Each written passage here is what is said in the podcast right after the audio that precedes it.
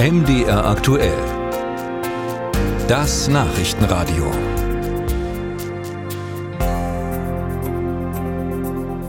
Die Apotheken bekommen vor allem auf dem Land keinen Nachwuchs. Und wie sich das auswirkt, dafür ist Hans-Joachim Scherlach ein drastisches Beispiel. Er ist Apotheker in Quedlinburg und leistet mit 82 Jahren allen Ernstes die Nachtbereitschaft mehrmals im Monat selbst ab. Wenn meine Mitarbeiter halt den Nachtdienst machen, dann äh, wollen sie morgens nach Hause gehen.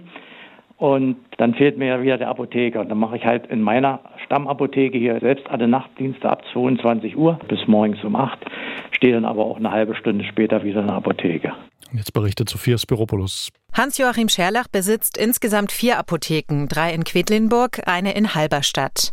Eine davon ist derzeit geschlossen, zu wenig Personal in der Ferienzeit und bleibt es wahrscheinlich sogar dauerhaft. Zwei weitere befinden sich in Ärztehäusern. Und die Ärzte sind ja nur bis mittags da.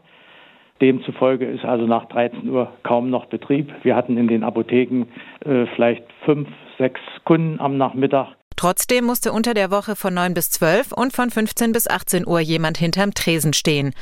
Diese Zeiten hat die Landesapothekerkammer jetzt flexibilisiert, wie Justiziar Markus Bondig erklärt. Haben aber im Ergebnis die Gesamtöffnungszeit pro Woche beibehalten.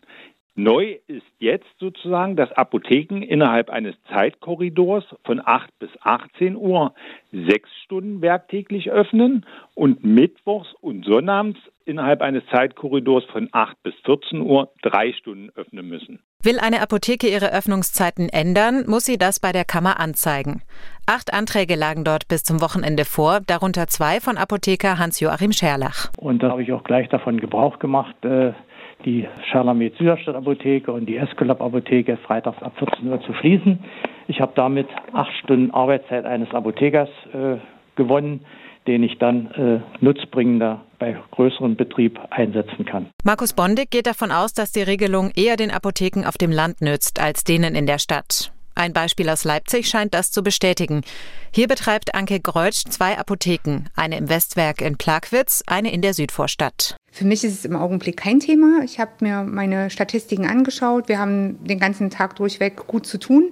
Einzige Überlegung, die ich hatte, äh, im Westwerk eventuell eine Mittagspause einzuführen. Dort habe ich aber festgestellt, dass es im Plagwitz tatsächlich erst Mittag wirklich losgeht. In Sachsen gelten schon seit Dezember dieselben Regeln wie jetzt in Sachsen-Anhalt. Aber nur etwa ein Drittel der Apotheken nutzen das auch, schätzt Corinna Seidel, Justiziarin bei der Sächsischen Landesapothekerkammer. Und oft auch nur zeitweise, bei hohem Krankenstand oder in den Ferien. Man muss ja wissen, dass Apotheken Gewerbebetriebe sind. Die Inhaberinnen und Inhaber sind ja eingetragene Kaufleute.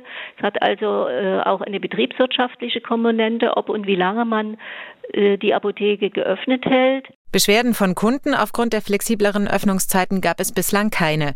Das Modell habe sich bewährt. Und auch in Thüringen wird es bald eingeführt werden, wie die Landesapothekerkammer auf Nachfrage mitteilt. Musik